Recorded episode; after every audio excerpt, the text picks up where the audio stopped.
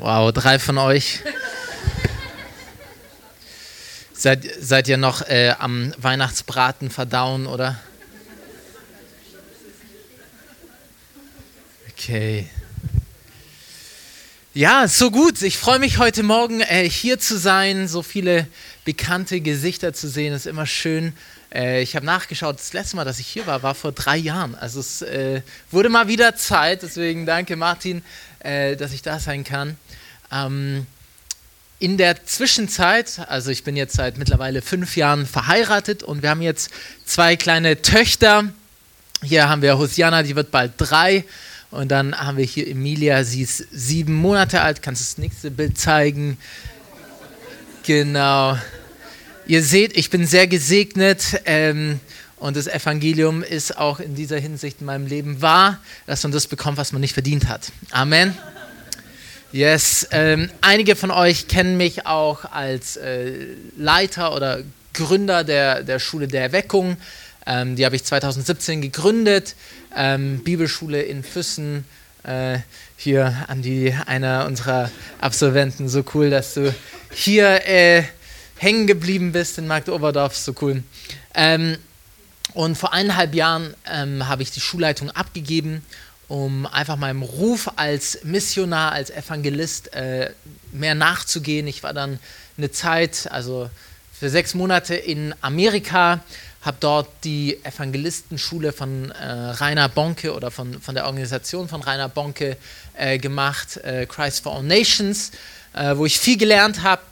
Und äh, jetzt sind wir in diesem Prozess, nach Russland zu ziehen und wie ihr euch vorstellen könnt, mit der ganzen Lage politisch gesehen und so weiter, ist es nicht so einfach, gerade dorthin zu gehen, weil dort werden Deutsche und meine Frau ist Amerikanerin, ja, nicht unbedingt so gerne gerade gesehen. Aber wir wissen, Gott hat uns dorthin gerufen vor 20 Jahren. Ähm, als ich acht Jahre alt war, hat Gott mit hörbarer Stimme mitten in der Nacht zu mir gesprochen: Geh, wenn du groß bist, nach Moskau und hat es zweimal gemacht. Zu diesem Zeitpunkt habe ich noch nie was von Moskau gehört, wusste nicht, was das ist. Bin am nächsten Morgen aufgestanden, um auf meiner Landkarte zu schauen, ob es irgendein Land gibt, das Moskau heißt. Und habe dann herausgefunden, Moskau ist kein Land, sondern eine Stadt, die Hauptstadt von Russland. Und seitdem weiß ich, hey, ich bin berufen, dorthin zu gehen. Ich war jetzt dieses Jahr, oder ja, wir haben jetzt ein neues Jahr. Letztes Jahr, seid ihr auch noch bei in 2023. Genau, letztes Jahr äh, waren wir auch zwei Monate vor Ort ähm, und äh, es hat sich jetzt mit dem Visa immer wieder ja, rausgezögert und neue Dokumente, die wir brauchten und neue Hürden und Arbeitsvisum wurde dann abgelehnt und jetzt sind wir aber dabei, ein religiöses Visum zu bekommen. Das würde uns zumindest mal für sechs Monate in diesem Jahr die Möglichkeit geben, nach Russland zu gehen, was nicht äh, das Optimale ist für uns als Familie mit zwei kleinen Kindern und so weiter. Aber wir wollen Schritte des Glaubens gehen. Und manchmal, ich weiß nicht, ob es dir auch manchmal so geht, man, man, man hat äh, viel Feuer und, und man weiß, hey, Gott möchte mich in diese Richtung bringen. Und dann machen wir Schritte des Glaubens, aber Satan schläft eben auch nicht. Und er möchte natürlich nicht, dass wir dorthin gehen, aber wir lassen uns nicht davor abhalten, sondern ähm, gehen ihm weiterhin nach. Und in dieser Zeit ähm, schreibe ich gerade mein erstes Buch. Ähm, das ist etwas, was Gott mir vor ja, schon längerer Zeit aufs Herz gelegt hat. Und äh, in diesem Buch wird es vor allem darum gehen, wie kann ich Erweckung in meinem Leben sehen, ja, wie kann ich Menschen zu Jesus führen in meinem Alltag, Zeichen und Wunder sehen, dort wo ich bin. Ähm, genau, wenn du einfach weiterhin ähm, News haben möchtest von dem, was in unserem Leben abgeht, ähm, hier ist ein QR-Code, den kannst du gerne äh, scannen und kannst damit äh, dich eintragen in die Liste. Alle drei bis vier Monate äh, geben wir dort einen, einen, Rundbrief raus. Aller Voraussicht nach ja, ähm, werden wir im Februar äh, für ein paar Monate jetzt dann nach Russland hoffentlich endlich gehen. Ähm, bitte betet da einfach auch für uns ja, es ist, ähm, wir haben uns das auch ein bisschen anders vorgestellt, weil wir eigentlich schon vor äh, sieben, acht Monaten eigentlich schon in Russland sein wollten und zwar dort wohnen. Ähm, aber dort kommt Glaube dann auch, wird Glaube lebendig. Amen. Okay, bevor ich in die Predigt starten möchte, ähm, ich habe ein paar prophetische Worte. Wenn das in Ordnung ist. Genau, Lena, steh doch mal auf. Wisst ihr, das Gute ist, wenn man im, wenn man im Lobpreisteam spielt, dann bekommt man mit hoher Wahrscheinlichkeit ein prophetisches Wort, weil man dann äh, gesehen wird und dann Gott einfach spricht. Ich habe einige Worte empfangen während des Lobpreises für dich. Und das erste ist in erste Wort des Matthäus Kapitel 3, Vers 17, ganz bekannter Vers. Da ist, und aus dem Himmel sprach eine Stimme, dies ist mein geliebter Sohn, an ihm habe ich Freude. Natürlich für dich Tochter, ja. Dies ist meine geliebte Tochter, an ihr habe ich Freude. Spür einfach, dass Gott es über deinem Leben sagt, dass er wirklich Freude hat an dir. Er ist wirklich stolz auf dich, Lena. Ähm, spür einfach, dort ist eine Gabe der Leiterschaft auf deinem Leben. Ähm, und ich spüre einfach, dort ist ein, wirklich ein Ruf auch in den vollzeitlichen Dienst auf deinem Leben. Ich spüre, du wirst ein paar Jahre hier in Deutschland sein, aber ich spüre, da ist ein Ruf auf deinem Leben als Missionarin ins Ausland. Ähm, und ich, ich meine, prüft das natürlich, ähm, aber ich hatte wie so ein, ich habe dich gesehen in der Zukunft Ich habe dich gesehen in, in, als Missionarin und ich habe gesehen, wie einfach aus deinem Dienst Dutzende Gemeinden gegründet werden. Und ich spüre nicht, nicht nur ein paar Gemeinden, sondern viele, viele Gemeinden, die aus deinem Dienst äh, herauskommen werden. Ich spüre, dass Gott dich stark gebrauchen möchte, um Kinder und Jugendliche zu Jesus zu führen. Ich spüre, du wirst eine krasse Rangerarbeit in einem anderen Land aufbauen mit Standorten überall. Und ich spüre auch, dass Gott dich gebrauchen möchte, um Evangelisationen durchzuführen. Deswegen streckt doch mal eure Hände aus zu Lena. Danke, Jesus.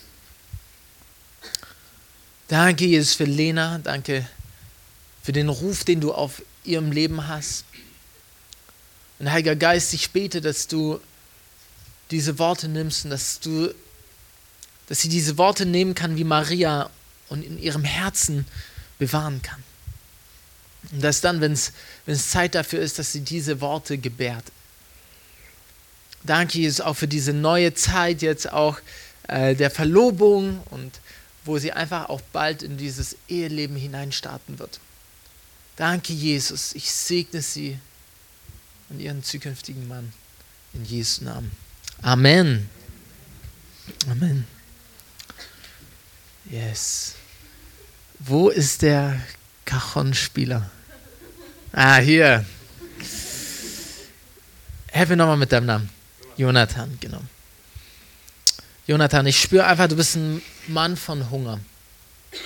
Ich spüre, dass Gott hat so einen tiefen Hunger in dein Herz hineingebrannt. Ich spüre auch, dass Gott gerade in dieser letzten Zeit was Neues macht. Und dass Gott einfach sagt, hey, er zieht dich ganz nah an dein Herz, ganz nah an dein Herz. Ich spüre einfach, dass, dass, dass du so einen Hunger nach ihm und nach seinem Wort entwickeln wirst, wie noch nie zuvor. Ich spüre einfach, du bist ein Mann des Wortes und ich spüre auch, dass eine, eine Berufung auf deinem Leben zu predigen, das Wort Gottes zu predigen. Ich spüre, du bist tief verwurzelt und du, du bist ein Mann voller Weisheit. Und ich spüre einfach so, dass die, die Weisheit ist deinen Jahren voraus. Und ich spüre, dass in der Vergangenheit hat Satan versucht, deine, wie deine Stimme dir zu rauben. Da waren Lügen, da waren Aussagen von Menschen, die gesagt haben, hey, das, was du sagst, ist nicht ganz so wichtig oder wie auch immer, aber ich spüre einfach, Gott sagt, deine Worte sind wichtig und deine Worte haben Kraft. Hm.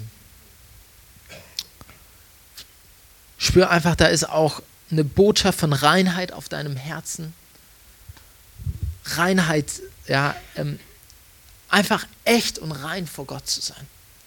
Und ich spüre einfach auch, dass Gott ähm, diesen Bereich Heilung und Evangelisation ähm, irgendwie hervorhebt und Gott sagt so, hey, Es ist Zeit, dort in, in deine Berufung auch reinzutreten. Ich spüre vor allem, dass, dass heute diese Predigt vor allem auch für dich ist. Deswegen hör gut zu, okay? Danke, Jesus. Und dann habe ich noch für dich ein Wort. Magst du vielleicht noch aufstehen? Ja. Helene. Hm. Ich hatte, ähm, als ich dich vorhin auch gesehen habe im, äh, im Vorgebet, da hatte ich so die, diesen Eindruck, eine Frau wie Anna. Eine Frau wie Anna, hingegeben im Gebet mit einer prophetischen Salbung. Und ich spüre einfach, dass du eine Frau bist des Gebets mit, dieser, mit einer prophetischen Salbung. Ich spüre, dass deine Worte Kraft haben und deine Worte müssen gehört werden. Ich spüre einfach, dass du, manchmal hast du einfach nur, nur ein simples Wort, aber dieses Wort geht so tief in das Herz der Menschen. Und es ist wie so ein, so ein Pfeil, das du, das du abschießt, ja, ähm, in die Herzen der Leute. Und das ist kein Pfeil, der, der irgendwie Schaden anrichtet, sondern ein, ein Pfeil, der, der Freiheit bringt, ein Pfeil, der, der Leute aufrüttelt und Leben bringt.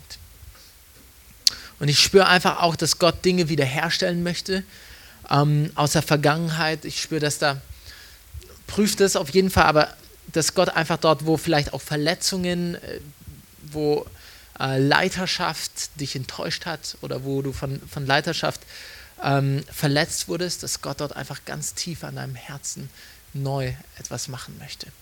Damit segne ich dich in Jesu Namen. Amen. Amen. Ich hatte dann noch ein paar, Martin hat schon äh, auch ein Wort gegeben äh, beziehung, bezüglich der Hüfte. Ich hatte Bandscheibe gehört. Gibt es hier jemand, der mit der Bandscheibe Probleme hat? Wenn du das bist, dann steh doch mal auf, wenn es dir möglich ist. Genau. Ist da noch jemand anderes? Ich glaube, da ist noch. Okay. Dann.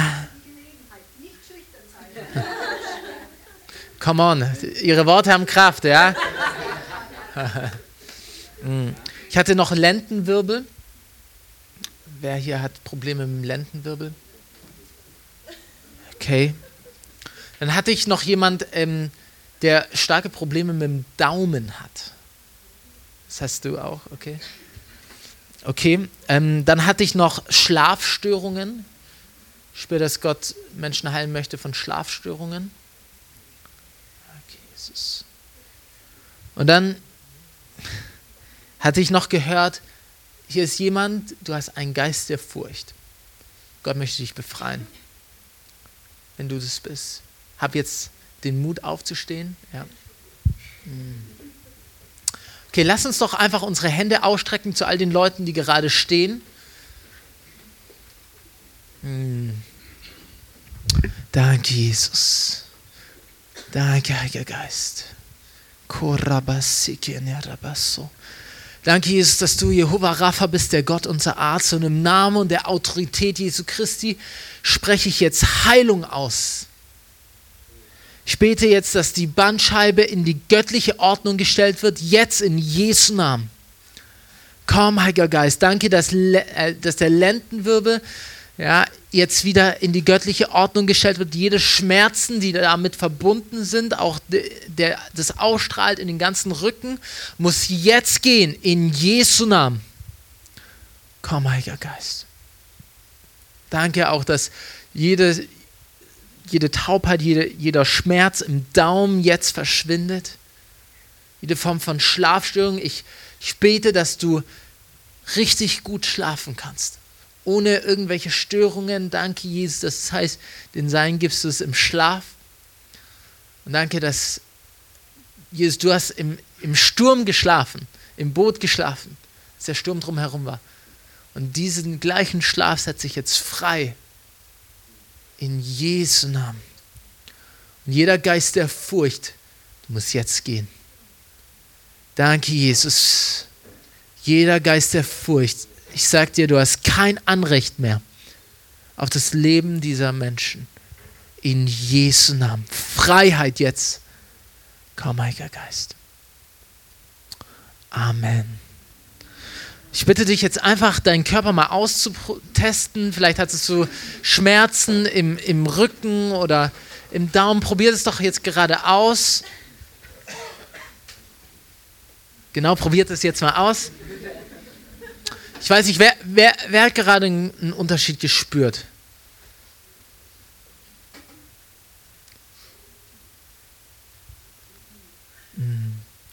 Okay, ich möchte, dass alle, für die gerade gebetet wurden, die Schmerzen hatten, dass ihr nochmal aufsteht und es ausprobiert.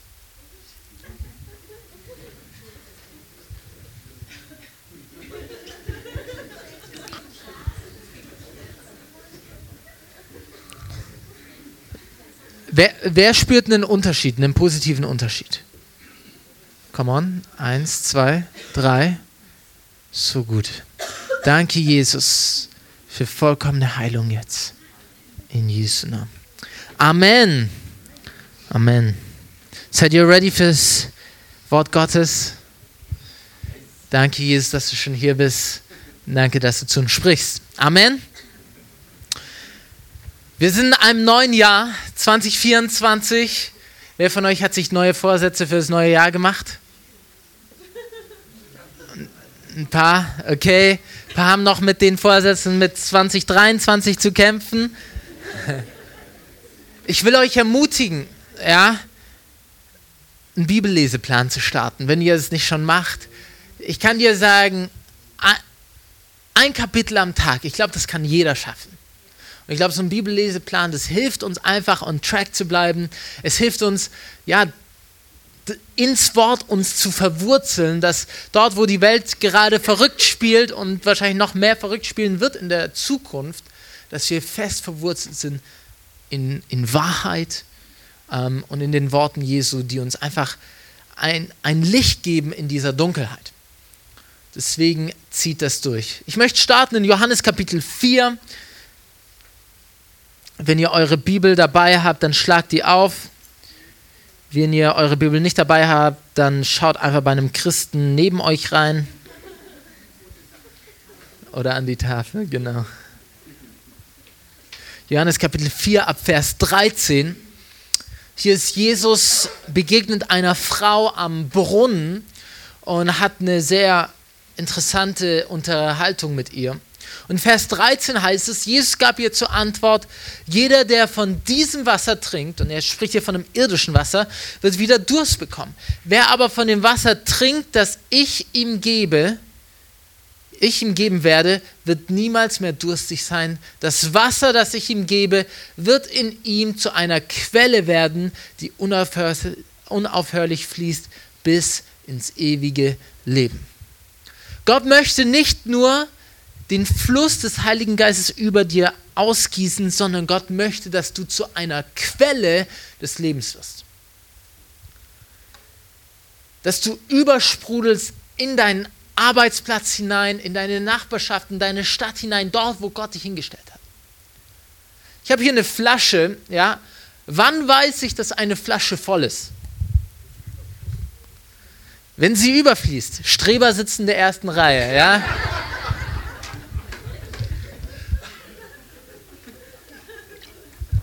Eine Flasche ist dann voll, wenn sie überfließt. Woher wissen wir, dass wir in Christus erfüllt oder gefüllt sind, voll sind? Indem Jesus aus unserem Leben fließt. Die Realität aber ist, dass viele Christen sind mehr wie das tote Meer. Was ist das tote Meer? Das tote Meer ist tot, obwohl der Jordan fließt rein. Jordan ist ein Zeichen für den Heiligen Geist. Dort wurde Jesus getauft. Ja. Frisches Wasser fließt ins Tote Meer rein, aber nichts fließt raus. Und deswegen ist das Tote Meer tot, weil nichts rausfließt. Und es ist die gleiche Suppe, die dort sich immer drin ist. Und so wird ein, ja, ein Wasser kann auch irgendwann schlecht werden. Aber dann, wenn es eine Quelle wird niemals schlecht. Warum? Weil die Quelle, da ist eine Quelle. Versteht ihr, was ich meine? Und deswegen, wir dürfen an der Quelle Gottes sein, durch den Heiligen Geist. Aber es ist so wichtig, dass das, was Gott in uns tut, dass es nicht in uns bleibt, sondern dass es aus uns rausfließt. Weil sonst wird es zu Religion und Religion bringt niemanden weiter. Religion bringt auch niemanden in den Himmel. Ist eine echte Beziehung mit Gott. Amen.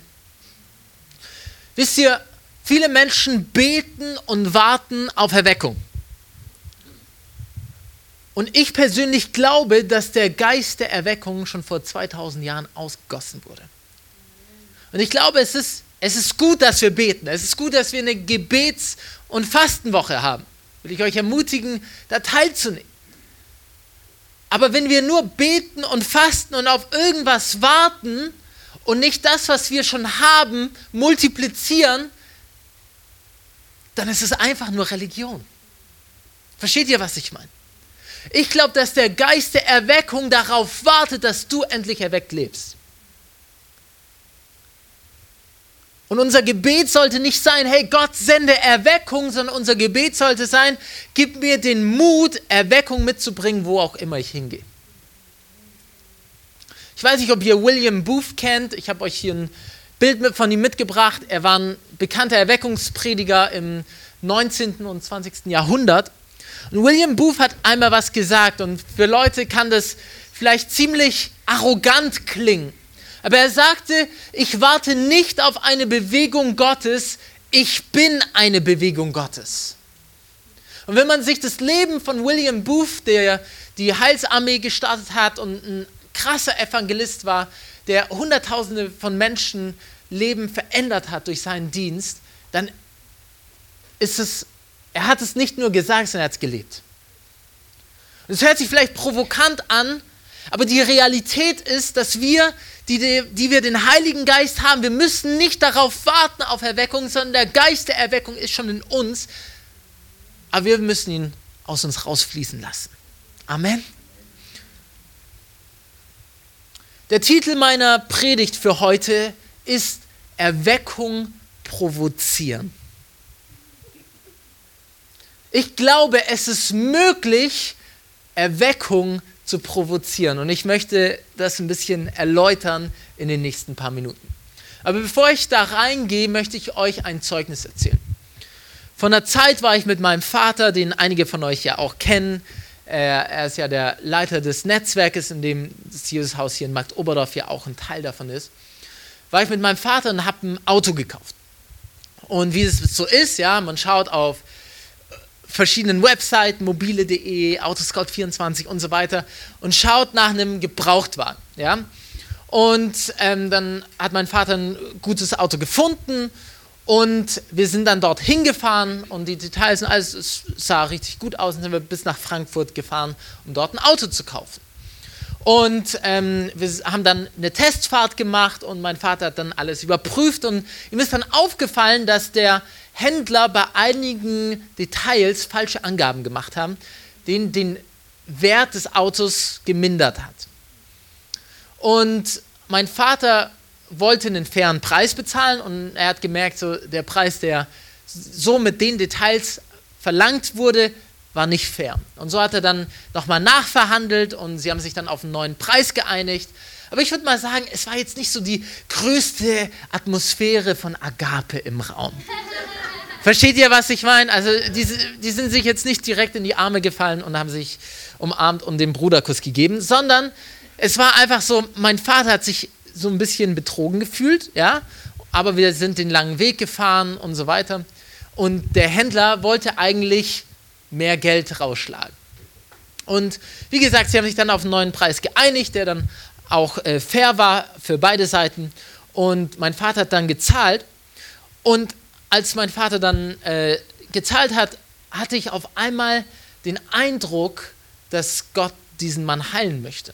Und ich hatte ähm, so einen so Schmerz verspürt, so einen Druckschmerz verspürt in meiner linken ähm, äh, Ferse, danke, meiner linken Ferse.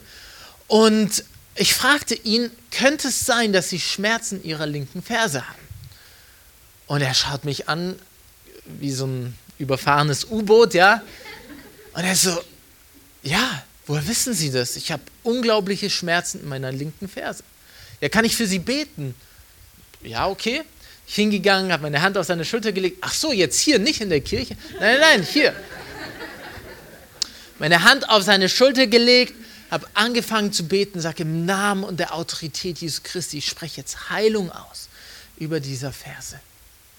Amen. Probieren Sie es jetzt mal aus. Wie, das soll jetzt schon gewirkt haben? Ja, probieren Sie es doch mal aus. Und er macht so, oha, der ganze Schmerz ist weg. Das ist ja unglaublich. Ich muss jetzt erstmal eine rauchen gehen. Ja? Hatte seine Zigarette rausgeholt, äh, ist rausgegangen und ist erstmal eine rauchen gegangen. Ich so, okay.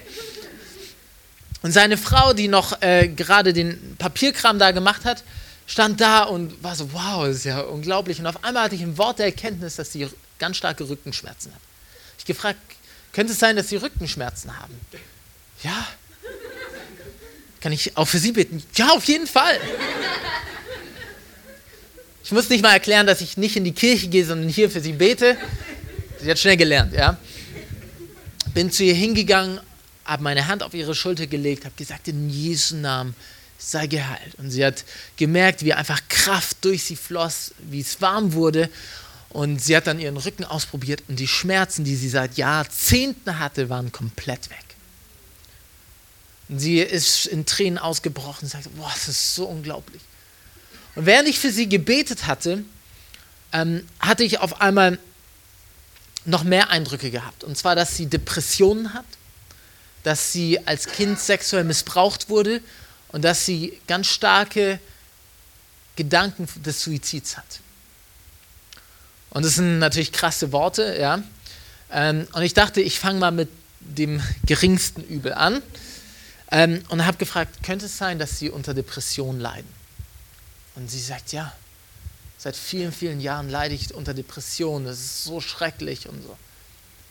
Ja, und könnte es sein, dass sie als Kind sexuell missbraucht wurden? Und sie hat nur noch geweint, nur noch geweint. Ja, ich wurde mehrmals sexuell missbraucht. Und sie hat geweint und geweint und geweint. Und da habe ich gesagt, und könnte es sein, dass sie darüber nachdenken, sich umzubringen? Und sie sagt, jeden Tag kämpft sie mit diesem Gedanken, sich umzubringen. Und ich sagte, ich bin hier, um ihnen Hoffnung zu geben, dass Gott einen Plan mit ihrem Leben vorhat in einfachen Worten das Evangelium erklärt und sie hat dann unter Tränen ihr Leben Jesus gegeben. Auf einmal kommt ihr Mann wieder rein. Boah, ist immer noch weg. Ist ja unglaublich. Was ist denn hier passiert?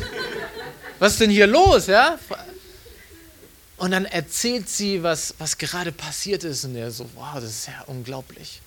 Und auf einmal, während wir so weiter reden, sehe ich wie so eine Zahl 8 über ihm. Und es ist nicht so, dass ich jetzt jeden Tag so Visionen und alles immer habe, aber es war in diesem Moment so. Und ich sah diese Zahl 8 über ihm und ich wusste nicht genau, was, was es bedeutet. Und ich fragte ihn dann, ich sehe diese Zahl 8 über ihn.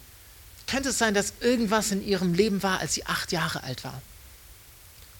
Und er schaut mich mit eiserner Miene an und Schaut, starrt mich einfach nur an.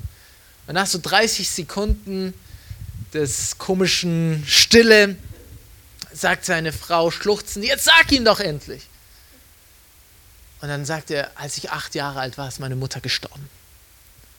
Und meine Mutter war unglaubliche, hingegebene Christin. Und an diesem Tag, als meine Mutter gestorben ist, habe ich meinen Glauben an Gott verloren. Ich habe zu ihm gesagt, heute ist der Tag, wo du deinen Glauben an Gott wiederfinden kannst. Ich habe ihm in einfachen Worten nochmal das Evangelium erklärt. Er hat dann sein Leben Jesus gegeben. Ich habe für ihn gebetet, wurde im Heiligen Geist erfüllt. Der hat die ganze Zeit gezittert. Er so, boah, ich habe am ganzen Körper, äh, äh, wie heißt es, ähm, Gänsehaut. Ich habe am ganzen Körper Gänsehaut. Das ist ein Moment von Erweckung.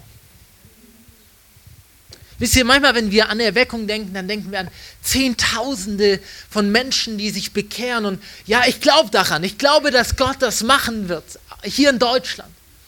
Aber wisst ihr, wie ein, ein Fluss entsteht, wenn wir wandern gehen, dann sehen wir, da sind wie kleine Quellen, die aus dem Berg rausfließen. Und aus den kleinen Quellen werden werden Bäche und aus den Bächen wird irgendwann ein reißender Fluss. Und ich persönlich glaube, dass wir Erweckung sehen werden, wenn wir Erweckungsmomente erleben.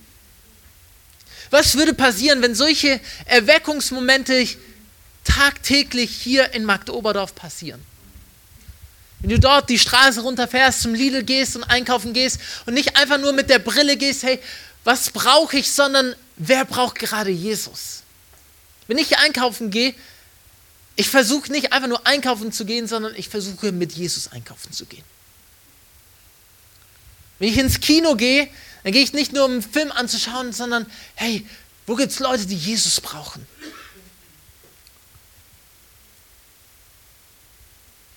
Ich persönlich glaube, dass dann, wenn wir anfangen, unser Land zu benetzen mit, mit frischen Quellen von, von, von gutem Wasser, dass die Menschen hungrig und durstig werden. Ich kann dir sagen, Gott wird niemals Menschen übergehen, die hungrig sind nach ihm, die dürsten nach ihm, sondern er wird kommen mit seiner Gegenwart, mit seiner Kraft. Ich will euch eine Frage stellen. Wo war Jesus die meiste Zeit seines Dienstes? Wo sind die meisten Wunder geschehen im Dienst von Jesus?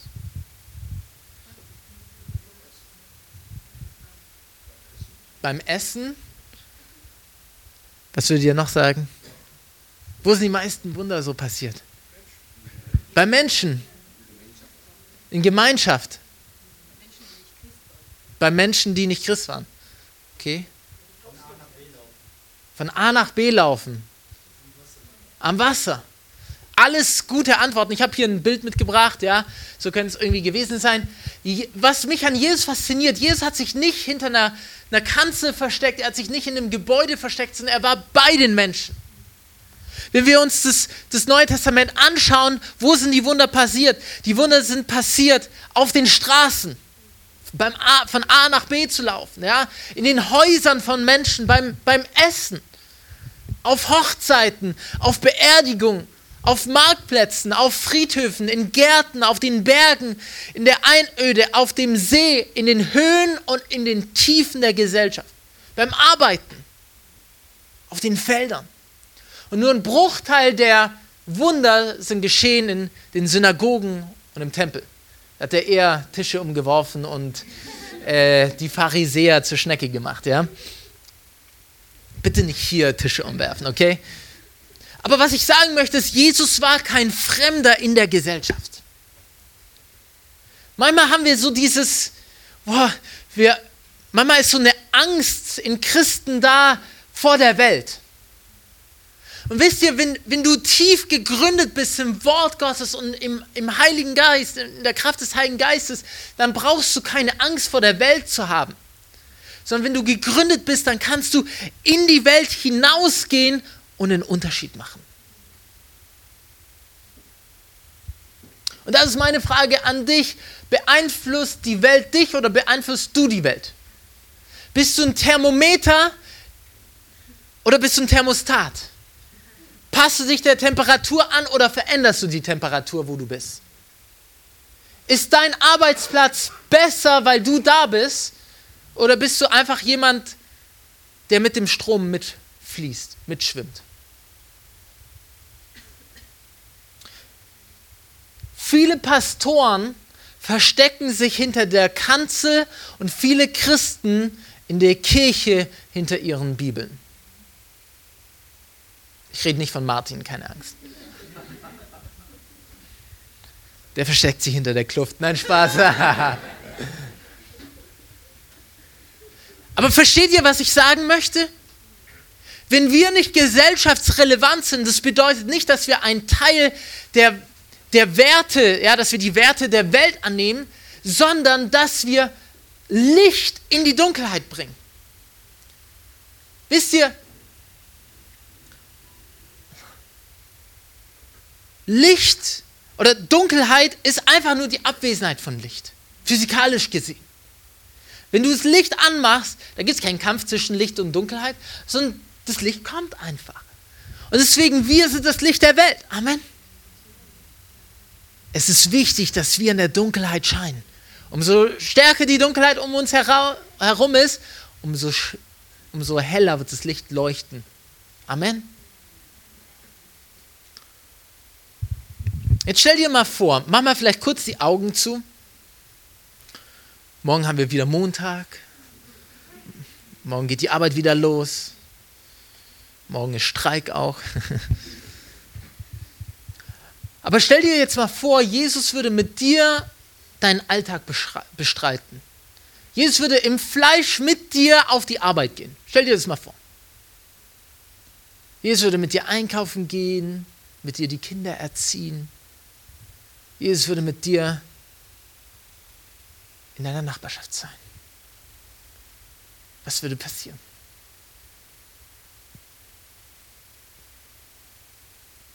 Okay, du darfst deine Augen wieder aufwachen.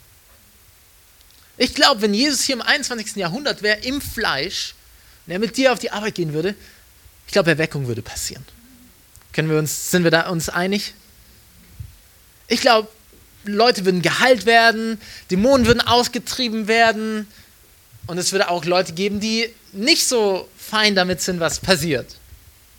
Aber das ist Teil von Erweckung. Amen. Ich habe eine gute und eine schlechte Nachricht. Die schlechte Nachricht ist, Jesus wird nicht mit dir im Fleisch mit auf die Arbeit kommen. Die gute Nachricht ist, er wird im Geist mit dir mitkommen. Derselbe Geist, der in Jesus war, die Bibel sagt in, in Römer 8, Vers 11, nun ist ja der Geist, der in euch wohnt, der Geist dessen, der Jesus von den Toten auferweckt hat. Also in anderen Worten, der gleiche Geist, der in Jesus gewirkt hat, der lebt jetzt in dir und den nimmst du mit, wo immer du hingehst. Und ich kann dir sagen, die ersten 30 Jahre von Jesus, da gab es keine Wunder. Aber dann, als der Heilige Geist auf ihn kam, bam, all die Wunder sind passiert. Und innerhalb von drei Jahren hat er die ganze Welt, oder erstmal Israel, dann seine Jünger, die ganze Welt auf den Kopf gestellt. Du bist nicht zu jung, du bist nicht zu alt, du bist nicht zu unerfahren oder was auch immer deine Ausrede sein mag. Du musst einfach den Heiligen Geist einladen und Erweckung provozieren. 2. Korinther 5, Vers 20, da ist es, so sind wir nun Botschafter für Christus und zwar so, dass Gott selbst durch uns ermahnt, so bitten wir nun stellvertretend für Christus, lasst euch versöhnen mit Gott. Du bist ein Botschafter Christi, wo immer du hingehst, nimmst du das Königreich Gottes mit. Aber ich kann dir sagen, du wirst es nur mitnehmen, wenn du dir dessen bewusst bist. Die letzte weltliche Arbeit, die ich hatte, war vor knapp sieben Jahren, habe ich im Ticketcenter in Hohenschwangau gearbeitet und habe Tickets verkauft. Ähm, genau. Und äh, für Schlossbesucher und so weiter. Und ich hatte mir diesen, diesen Job ausgesucht als Sommerjob zwischen meinen Bibelschuljahren. Erstens, weil gut bezahlt wurde und zweitens, weil ich wusste, da kommen den ganzen Tag fremde Leute, ist immer eine Möglichkeit, das Evangelium zu teilen. Und so bin ich, habe ich dann, also ich habe dort zwei Monate lang gearbeitet und jeden Morgen, wenn ich zur Arbeit gefahren bin, habe ich gebetet, Jesus, ich möchte nicht einfach nur Geld verdienen. Jesus, ich möchte nicht einfach nur Tickets verkaufen, sondern Jesus, ich möchte dein Königreich mitbringen. Gebrauche mich. Gib mir Mut. Gib mir die Kühnheit, mit Menschen zu sprechen über dich. Und dann hat man gestartet, ja, Kasse Nummer 5, saß ich da und die Leute kamen, ja, von morgens um 8 bis ungefähr 16 Uhr. Aus allen verschiedenen Ländern, aus China, aus, äh, aus Amerika, aus Russland, aus überall, aus Spanien, ja, weiß der Kuckuck, wo die alle herkamen, ja, aber die kamen, um das Schloss zu sehen. Und sie kam an meine Kasse und ich habe Gott gefragt, Gott, mit wem soll ich über dich reden? Für wen soll ich beten? Und dann gibt Gott mir auf einmal ein Wort der Erkenntnis. Hey, die Person hat, hat Nackenschmerzen. Entschuldigung, ähm, Sie haben jetzt hier ein Ticket gekauft, aber kann es sein, dass Sie, dass Sie Nackenschmerzen haben? Ja, woher wissen Sie das? Ja, wissen Sie, ich bin Christ und ich liebe es für Menschen zu beten. Kann ich kurz für Sie beten? Ja, okay. Ich bete für die Person. Und Gott heilt die Person. Und manchmal hat Gott auch nicht geheilt. Aber es ist okay. Weil ich bin einfach als, ein, als eine Quelle da, um frisches Wasser anzubieten. Und dann kommt die nächste Person. Ich glaube, am zweiten Tag ist die erste Person, die mit Krücken reingekommen ist, ohne Krücken wieder rausgegangen. Leute, die reinkamen, teilweise gebrochener Arm geheilt worden auf der Stelle. Menschen mit allen möglichen Krankheiten wurden geheilt. Es gab oft Tage, an denen über zehn Menschen an einem Tag geheilt wurden. Und meine Kollegen, die haben das dann nach einer Zeit mitbekommen, so, boah, da passieren ständig Heilungen und Leute haben sich bekehrt und so weiter an der Kasse, ja. Und, und die so, was machst du da eigentlich? Ja, ich bin Christ. Okay, das ist sehr interessant. Und in den Mittagspausen, da waren dann gute Konversationen. Und dann nach ein, zwei Wochen hat sich der erste meiner Arbeitskollegen bekehrt. Er konnte ich zu Jesus führen und ähm, jeden Morgen konnten wir zusammen beten und so weiter und hat angefangen, Frucht zu geben in meinen Kollegen. Dann nach, äh, nach einer Zeit bekomme ich, äh, ruft mich meine Chefin zu sich ins Büro und sagt, Johnny, äh, wir müssten mal kurz reden. Und ich so, oh nee, was habe ich falsch gemacht? Ähm, und ich gehe ins Büro rein und sie sagt so, ich habe da so eine E-Mail bekommen und ich kann die nicht ganz so zuweisen, aber vielleicht könntest du mir äh, helfen, die zu verstehen.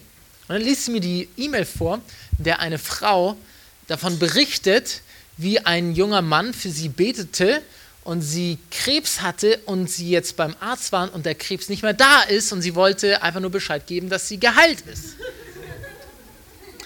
Und sie fragte, ob ich irgendwas davon wissen würde. Ja, äh, ich kann mich da noch gut dran erinnern. Ich habe für diese Frau gebetet. Ist ja der Hammer. Und sie so, wow, das ist unglaublich. Sie hat dann gefragt, ob ich für sie beten kann und noch für jemanden aus ihrer Familie. Ich habe keinen Ärger bekommen, Halleluja. Und es hat angefangen, mehr Frucht zu geben. Dann mehr und mehr, immer mehr Leute haben sich, in, ähm, Arbeitskollegen haben sich bekehrt. Dann war eine, eine Arbeitskollegin, die hat so über Migräne ähm, sich beschwert an einem Tag. Da habe ich gefragt, ob ich für sie beten kann. Und sie so, ja, gerne. Man sagt ja von dir, du hast heilende Hände. Und ich so, ja, stimmt. Habe ich meine Hand auf ihren Kopf gelegt, habe angefangen für sie zu beten. Auf einmal kommt die Kraft Gottes und bam, die fällt auf den Boden um fängt an, Dämonen zu manifestieren. Die ganzen Leute drumherum, meine Arbeitskollegen, die so, was passiert da? Einer, einer der Arbeitskollegen hat das Handy genommen und wollte einen Notarzt anrufen. Ja. Ich so, nee, alles gut. Äh, ich ich habe alles unter Kontrolle. Und vor den Augen von diesen Leuten, ja, meinen Kollegen, fange ich an, die Dämonen auszutreiben. Nach so zwei Minuten kommt Frieden, Sie war frei, sie ist aufgestanden. Die ganze Migräne ist komplett weg und ich fühle mich komplett neu. Sie hat dann ihr Leben Jesus gegeben. Ich habe sie vor ein paar Wochen im Supermarkt getroffen. Sie ist immer noch mit Jesus unterwegs und er hat seitdem nie wieder Migräne gehabt. Das brauchen wir in Deutschland. Das brauchen wir in Magdoberdorf. Das brauchen wir in Städten oder wo, aus welchem Kaff auch immer du herkommst, ja? Wir brauchen das, dass Menschen erweckt leben, dass Menschen Unterschied machen. Nach zwei Monaten war ich, bin ich wieder gegangen ja, von dieser Arbeitsstelle, aber ungefähr knapp die Hälfte meiner Kollegen haben sich bekehrt. Mit einigen von denen bin ich heute noch im Gespräch. Einer davon ist mittlerweile Arzt geworden und so weiter. Also richtig cool, wie Gott mich da gebraucht hat. Und ich will dir sagen, hey, das ist ein guter Vorsatz für 2024. Nimm Jesus mit auf deine Arbeitsstelle. Oder? Okay, Martin hat ja dazu gesagt, das ist schon mal gut. Denn er ist euer Pastor, er muss vorangehen, ja? Wie gesagt, ich hatte, ich habe erwähnt, mein Titel für diese Predigt ist Erweckung provozieren. Und ich will ein bisschen erklären, was ich damit meine. Und dafür schlag doch mal Apostelgeschichte 3 auf. Postgeschichte 3 ab Vers 1. Zuvor in Apostelgeschichte 2 ist wahrscheinlich den meisten bekannt, dass Pfingsten, der Heilige Geist kommt, Erweckung kommt, Warum? Weil Gott sich dem Menschen naht. Gott schickt Erweckung. Aber was ich an Apostelgeschichte 3 so genial finde, auch hier sehen wir, wie Erweckung ausbricht, aber nicht, weil Gott einfach nur Erweckung gesendet hat, sondern weil Erweckung provoziert wurde. Hier hat sich nicht einfach nur Gott nach den Menschen ausgestreckt, sondern Menschen nach Gott. Und das wollen wir uns jetzt anschauen ab Vers 1. Da heißt es, eines Tages geschah Folgendes. Gegen 3 Uhr zur Zeit des Nachmittagsgebets gingen Petrus und Johannes zum Tempel hinauf. Um dieselbe Zeit brachte man einen Mann, der von Geburt an gelähmt war, zu dem Tor des Tempels, das die schöne Pforte genannt wurde. Wie jeden Tag ließ der Gelähmte sich dort hinsetzen, um von den Tempelbesuchern eine Gabe zu erbitten. Als er nun Petrus und Johannes sah, die eben durch das Tor gehen wollten, bat er sie, ihm etwas zu geben. Die beiden blickten ihn aufmerksam an und Petrus sagte, sieh uns an. Der Mann sah erwartungsvoll zu ihnen auf. Er hoffte etwas von ihnen zu bekommen. Da sagte Petrus zu ihm, Silber habe ich nicht und Gold habe ich nicht. Echter Bibelschüler, ja. Doch was ich habe, das gebe ich dir im Namen von Jesus Christus aus Nazareth. Steh auf und geh umher. Mit diesen Worten fasste er ihn bei der rechten Hand und half ihm, sich aufzurichten. Im selben Augenblick kam Kraft in die Füße des Gelähmten und seine Gelenke wurden fest. Er sprang auf und tatsächlich seine Beine trugen ihn. Er konnte gehen. Der Mann folgte Petrus und Johannes in den inneren Tempelvorhof und immerfort lief er hin und her, hüpfte vor Freude und pries Gott. Die ganze Menschenmenge, die sich dort aufhielt, wurde auf ihn aufmerksam. Als die Leute begriffen, dass der, der da hin und her sprang, und Gott lobte, niemand anderes war als der Bettler, der sonst immer an der schönen Pforte des Tempels gesessen hatte, waren sie außer sich verstaunt über das, was mit ihm geschehen war. Coole Geschichte, oder? Was mich an dieser Geschichte so fasziniert, ist, dass es in einer Alltagssituation geschehen ist. Ja, hier war Petrus und Johannes, sie waren auf dem Weg zum Nachmittagsgebet. Sie waren nicht bei einem Samstagnachmittag Outreach oder Evangelisation, sondern sie waren auf dem Weg zum Nachmittagsgebet. Vergleichbar wie im Gottesdienst. Ja? Und sie sehen dort einen Gelähmten, der bettelt. Warum hat er gebettelt? Ja, weil es damals noch kein Sozialsystem, wie es heute das gibt, gab, sondern es war seine einzige Möglichkeit zu überleben. Er brauchte Geld, weil er konnte nicht laufen und konnte deshalb keiner normalen Arbeit nachgehen. Und wisst ihr, der erste Schritt für Erweckung in deinem Alltag ist, Johannes und Petrus, sie, sie waren in einer Alltagssituation und sie sahen eine Möglichkeit. Das Erste, was wir machen müssen, ist, wir dürfen nicht einfach nur durch die Welt spazieren und durch unsere eigenen Augen sehen, sondern wir dürfen Jesus mit einladen und sagen, ich möchte die Welt durch deine Augen sehen. Und dann wirst du auf einmal Möglichkeiten sehen, die Gott dir gibt. Eine Möglichkeit könnte sein, eine Kollegin, die dir sagt, dass sie Migräne hat. Was bietest du an? Aspirin oder ein Gebet?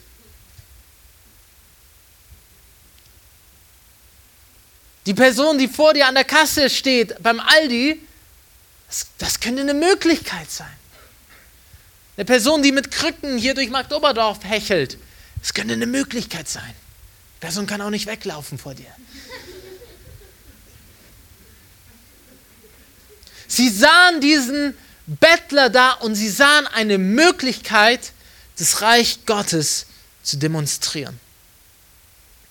Mit großer Wahrscheinlichkeit hat Johannes und Petrus diesen Bettler schon mal gesehen. Warum? Weil es heißt, er war täglich dort. Und die Jünger waren oft im Tempel. Das heißt, es gab eine hohe Wahrscheinlichkeit, dass sie den schon mal gesehen haben. Aber warum wurde er an diesem speziellen Tag geheilt? Weil Petrus und Johannes sahen nicht nur eine Möglichkeit, sondern sie hielten auch an.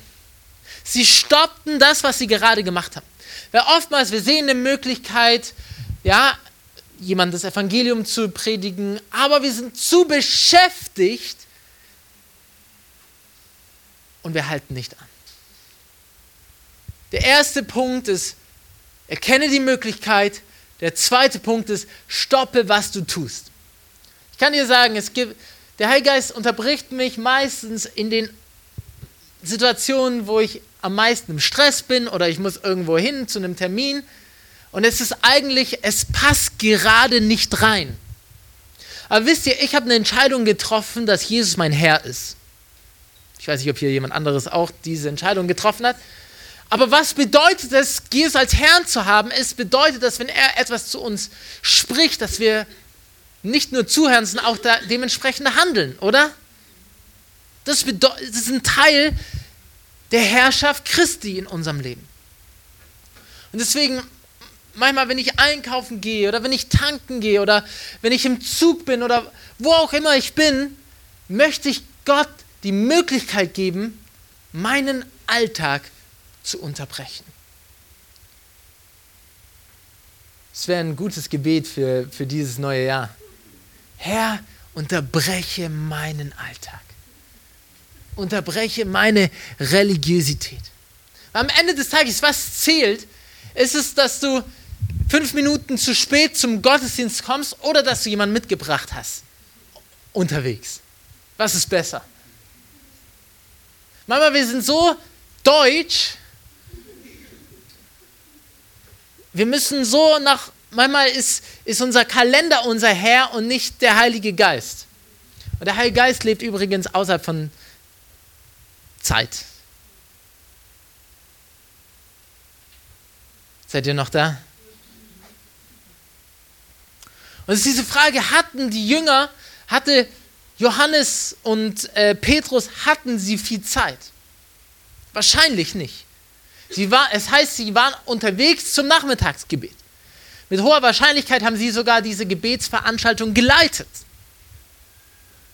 Aber sie, sie stoppten, sie nahmen sich die Zeit für diesen Mann. Weil sie wussten, das ist gerade wichtiger, als jetzt irgendwie ein religiöses Opfer zu geben des Gebets. Und ich möchte damit nicht Gebet kleiner machen, wie es ist. Es ist wichtig. Aber ich kann dir sagen, ähm, Gottes Stimme zu gehorchen ist besser als ein Opfer. Das heißt in 1 Samuel 15, 22, dass Gehorsam besser ist als Opfer. Amen. Ich kann mir vorstellen, da war bestimmt irgendwie diese Gedanken, hey, du darfst nicht zu spät zum, zum Nachmittagsgebet kommen und so weiter. Aber die göttliche Möglichkeit, die sich hier gerade aufmachte, die war größer. Und sie sahen nicht nur die Möglichkeit, sie hielten nicht nur an, sondern sie handelten auch im Glauben. Das ist der dritte Schritt. Es ist gut zu stoppen, es ist gut, aber dann, was wir brauchen, wir müssen einen Schritt des Glaubens gehen. Was war der Schritt des Glaubens? Sie packten ihn bei der Hand und sie hoben ihn hoch. Also, das ist radikal, oder? Also, wenn du jemanden packst und aus dem Rollstuhl rausziehst, komm on, das ist Glaube.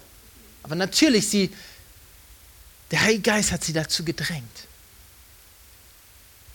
Wisst ihr, ich habe das Privileg gehabt, bisher zu sehen, wie sechs Menschen aus Rollstühlen aufgestanden sind. Die meisten davon querschnittsgelähmt. Aber ich habe schon für über 100 Leute in Rollstühlen gebetet. Ich kann dir sagen, du wirst nie Heilungen sehen, wenn du nicht anfängst, für Leute zu beten. Du wirst nie sehen, dass deine, dass deine Kollegen sich bekehren, wenn du ihnen nicht das Evangelium predigst. Worauf wartest du? Du hast, was es braucht.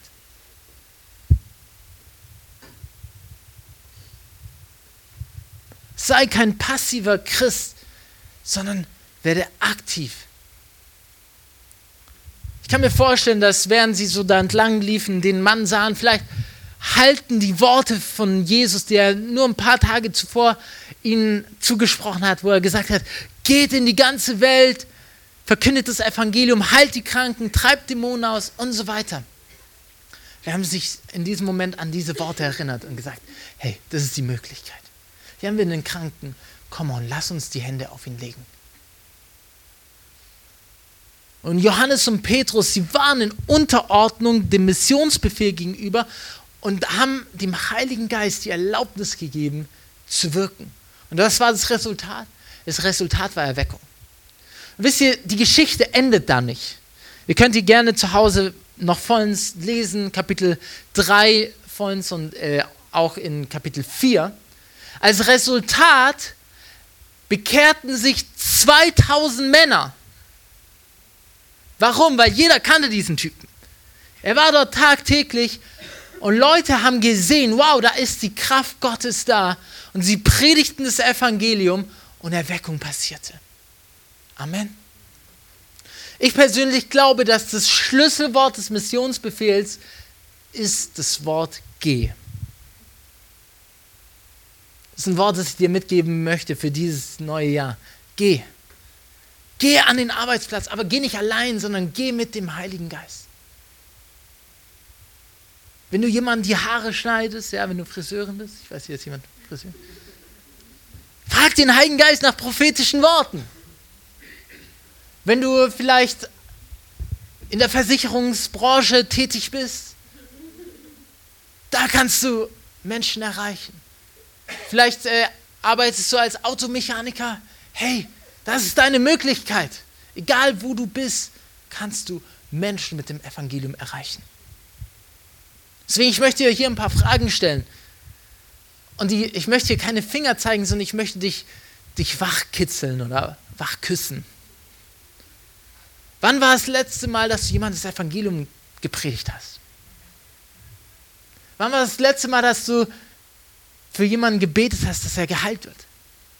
Und ich meine jetzt nicht hier in den vier Wänden der Gemeinde, sondern außerhalb. Wisst ihr, es ist nichts, das ist der Missionsbefehl. Das ist ein Befehl, es ist nicht einfach nur, ja, wenn man sich danach fühlt, es ist unser Hauptauftrag, warum wir hier auf der Erde sind. Du kannst nichts mitnehmen in den Himmel außer andere Menschen. Manchmal, wir sind so auf, unsere, auf unser Auto, auf unser Haus, schaffe, schaffe, Häusle baue, ja, äh, fokussiert. Aber ich möchte nicht darauf fokussiert sein, ein natürliches Haus zu bauen, sondern das Haus Gottes zu bauen. Das Haus Gottes wird durch Menschen gebaut. Amen. Wann war das letzte Mal, dass der Heilige Geist dich im Alltag unterbrechen durfte? Deswegen, ich möchte dich ermutigen, deinen Tag zu starten. Gott, ich lade dich bewusst ein in meinen Alltag. So wie ich das gebetet habe, hey, komm mit auf die Arbeit. Ich sag's dir, es ist, wir müssen unsere Gedanken ändern. Wenn du einfach nur zur Arbeit gehst, um zu arbeiten, dann wirst du keinen Unterschied machen. Aber wenn du zur Arbeit gehst oder, oder in die Schule gehst oder an die Uni oder wo auch immer du bist, in deine Nachbarschaft, mit diesem Gedanken, wie kann ich heute das Königreich Gottes mitbringen? Es wird dein Leben verändern. Und nicht nur deins, sondern das Leben von vielen Menschen um dich herum.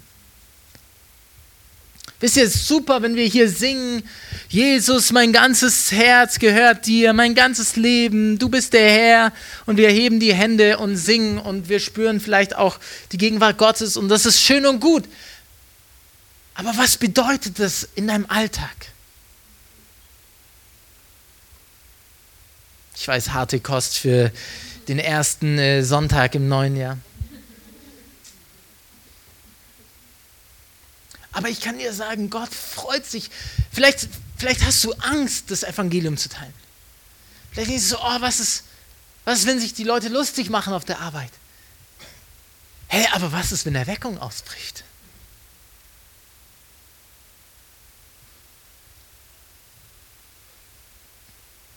Nur dann, wenn du ein Risiko eingehst, um für Menschen zu beten, wirst du Heilungen sehen. Nur dann, wenn du das Evangelium predigst, werden sich Menschen bekehren. Nur dann, wenn du der Stimme des Heiligen Geistes folgst, wirst du Erweckung sehen. Im nächsten Kapitel, Apostelgeschichte 4, Vers 13, ist noch die gleiche Geschichte, getrennt durch das Kapitel. Da, nachdem der Geheilte ja, ähm, geheilt wurde, hat er, ja, ist viel Aufsehen passiert und sie haben gepredigt und wie gesagt, viele Leute haben sich bekehrt, aber die Pharisäer fanden es nicht so nice. Und sie haben dann äh, Petrus und Johannes vor den Hohen Rat gebracht und haben sie verfolgt. Und dann heißt es in Vers 13 in Kapitel 4, die Unerschrockenheit, mit der Petrus und Johannes sich verteidigten, machten großen Eindruck auf die Mitglieder des Hohen Rates, zumal es sich bei den beiden offensichtlich um einfache Leute ohne besondere Ausbildung in der Heiligen Schrift handelte. Sie wussten, dass Petrus und Johannes mit Jesus zusammen gewesen waren. Das ist das Wichtige. Wenn wir zusammen bei Jesus waren, in unserem geheimen Ort, im Gebet, im Wort, und einfach ihm zuhören, werden wir verändert. Da brauchst du keine drei Jahre Bibelschule oder fünf Jahre Theologiestudium. Du brauchst den Heiligen Geist. Denn der Heilige Geist ist perfekte Theologie. Amen. Und dann am Ende des Kapitels hier in Apostelgeschichte 4, Vers 29, da beten die Apostel gemeinsam für Mut. Das heißt hier, höre nun, Herr, wie sie uns drohen und hilf uns als deinen Diener furchtlos und unerschrocken deine Botschaft zu verkünden. Erweise deine Macht und lass durch den Namen deines heiligen Dieners Jesus krank geheilt werden und Wunder und außergewöhnliche Dinge geschehen. Nachdem sie in dieser Weise gebetet hatte, bebte die Erde an dem Ort, an dem sie versammelt waren. Sie wurden alle mit dem Heiligen Geist erfüllt und verkündeten die Botschaft Gottes weiterhin frei und unerschrocken. Wow. Das brauchen wir, oder? Aber ich kann dir sagen, Erweckung wirst du nie sehen ohne Risiko, ohne Mut einzugehen, ohne eine Möglichkeit zu sehen, zu stoppen, im Glauben zu handeln, aktiv zu werden. Und das, das kostet uns was. Ich kann dir sagen, alles, was uns was kostet, das ist auch was wert. Ich kann euch sagen, es kostet auch mich etwas, Überwindung, auch heute noch manchmal mit Leuten zu sprechen. Aber ich kann dir sagen, umso häufiger du das machst, umso niedriger wird die Schwelle. Und dann ist es ganz normal im Bus oder im Flugzeug oder irgendwo zu predigen. Warum? Weil du einfach erlebt hast, hey, das Evangelium funktioniert. Im Dezember waren wir mit der Schule, haben wir einen Evangelisationstag gehabt mit der Schule der Weckung. Ich war mit zwei Studenten aus, dem, äh, aus der Schule unterwegs, waren zwei Stunden unterwegs. In zwei Stunden konnten wir fünf Menschen zu Jesus führen. Was ist möglich? Hier, ganz Mark Doberdorf kann errettet werden durch euch. Aber es ist wichtig, das sichere Boot zu verlassen, aus dem Boot auszusteigen und auf dem Wasser zu gehen. Amen. Ich möchte mit folgendem Vers enden. Schlag mal auf, Apostelgeschichte Kapitel 29, Vers 1.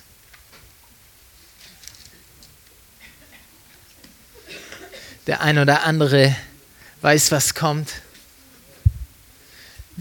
Manche suchen noch nach Apostelgeschichte 29. Wisst ihr, Apostelgeschichte hat 28 Kapitel.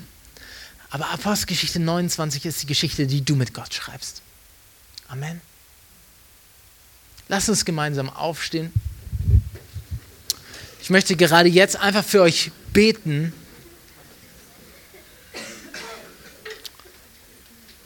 Ich möchte jetzt für euch beten für Mut, weil ich glaube, was wir brauchen, ist Mut, ist Kühnheit, dass Gott uns die Kraft gibt, nicht auf uns selbst zu schauen, sondern auf das, was er für uns gemacht hat. Amen. Deswegen mach doch einfach mal deine Augen zu und streck deine Hände aus, wie als würdest du ein Geschenk empfangen, weil ich glaube, Mut und Kühnheit, ich glaube, es ist ein Geschenk, das Gott geben kann und geben möchte. Jesus, ich bete jetzt für all diese Menschen hier in dieser Gemeinde. All diese unterschiedlichen Menschen, die in so unterschiedlichen Teilen der Gesellschaft sind. Ich denke, dass sie Botschafter sind auf ihrem Arbeitsplatz, in ihrer Nachbarschaft. Heiliger Geist, ich bete, dass du kommst mit einem Verlangen, Erweckung zu sehen in ihrem Herzen. Heiliger Geist, ich bete, dass du anfängst in den Herzen zu arbeiten, dass du eine Kühnheit ausgießt, das Evangelium zu teilen, prophetische Worte weiterzugeben, nicht nur in der Gemeinde, sondern auf ihrem Arbeitsplatz. Ich bete für Hände, die geladen sind mit der Elektrizität des Himmels, mit, mit der Heilung des Himmels. Dass dort, wo sie Menschen die Hände auflegen, dass Menschen geheilt werden. Ich danke, dass Autorität ist in diesen Menschen hier. Dass wenn sie beten, dass Dämonen fliehen, dass Menschen befreit werden, dass Menschen geheilt werden. Jesus, ich bete, dass du unseren Blick veränderst, dass wir nicht nur durch unsere natürlichen Augen sehen, sondern durch deine Augen, Jesus. Dass wir die Möglichkeiten sehen, die du uns tagtäglich vor die Füße wirfst. Die Menschen, die dich so nötig brauchen. Dass dort, wo wir an der Tankstelle sind, dass wir nicht nur tanken gehen, sondern fragen, hey Jesus, wo kann ich hier Menschen mit deinem Evangelium erreichen? Dass wenn wir beim Arzt sind, dass wir nicht nur das, die Zeitschrift aufschlagen, sondern dass wir der Person links und rechts neben uns anbieten, für sie zu beten. Jesus, ich bete für Kühnheit und Mut. Zu stoppen, zu handeln und Risiken einzugehen. Und alle, die es glauben, sagen Amen. Amen. Dürft ihr euch nochmal hinsetzen? Wisst ihr, du wirst diese Dinge nur erleben können, wenn Jesus wirklich dein Herr ist. Ich möchte hier einfach die Möglichkeit geben, vielleicht gibt es hier Leute, die sind wie der verlorene Sohn. Du, du kennst eigentlich Gott, aber du bist in deinen eigenen Wegen unterwegs. Du bist weit weg von Gott in deinem Herzen. Gott ruft dich heute nach Hause. Oder vielleicht sind hier Leute, die noch nie diese bewusste Entscheidung getroffen haben, Jesus als, als Herrn im Leben anzunehmen. Wisst ihr, Jesus ist blutig geschlagen worden. Er ist gekreuzigt worden mit einer Dornkrone auf seinem Kopf. Für dich und für mich. Aber Jesus ist nicht nur gestorben für dich, sondern er ist auferstanden am dritten Tag. Und er lebt und er möchte dein Freund sein. Er möchte dein Retter sein. Er möchte dein Herr sein. Er möchte alles neu machen in deinem Leben. Und ich möchte, dass wir jetzt einfach kurz die Augen schließen. Und wenn dich das gerade angesprochen hast, wenn du merkst, hey, du bist weit weg von Gott, du bist wie der verlorene Sohn, du lebst gerade nicht in bewusster Beziehung mit Gott, oder du hast noch nie diese Entscheidung getroffen, aber du möchtest es jetzt tun, dann streck doch deine Hand jetzt gerade mutig nach oben. Ich sehe die Hände, ich sehe die Hand, ich sehe die Hand, ich sehe die Hand. Behaltet die Hände oben. Ich möchte jetzt einfach beten und du, wenn du, ich bitte jetzt einfach alle, dass wir jetzt dieses Gebet nachsprechen. Es ist ein Gebet der Hingabe. Sag danke, Jesus, dass du mein Herr bist. Ich danke dir, dass du für mich gestorben bist. Ich gebe dir all meine Schuld. Ich kehre um von den schlechten Dingen meines Lebens. Und ich möchte auf dem Weg der Wahrheit und der Gerechtigkeit laufen.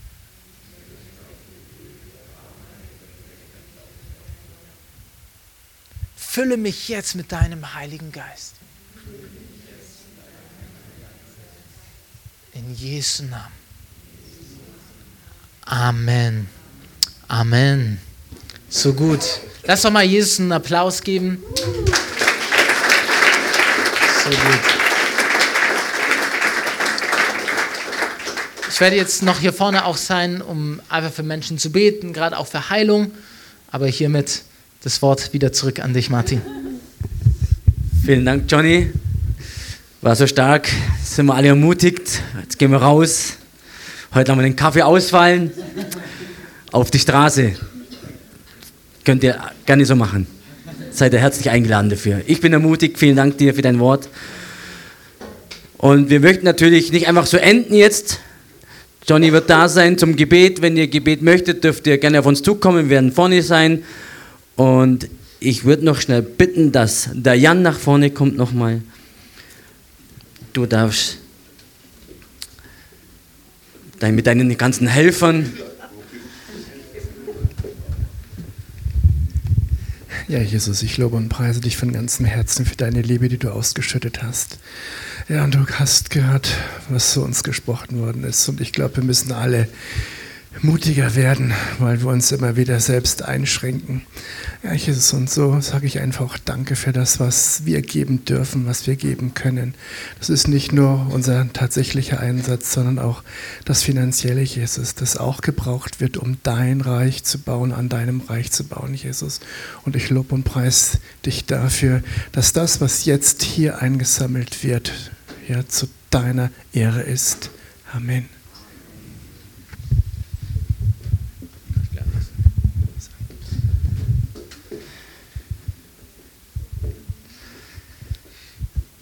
Lena, habt ihr noch einen Abschluss?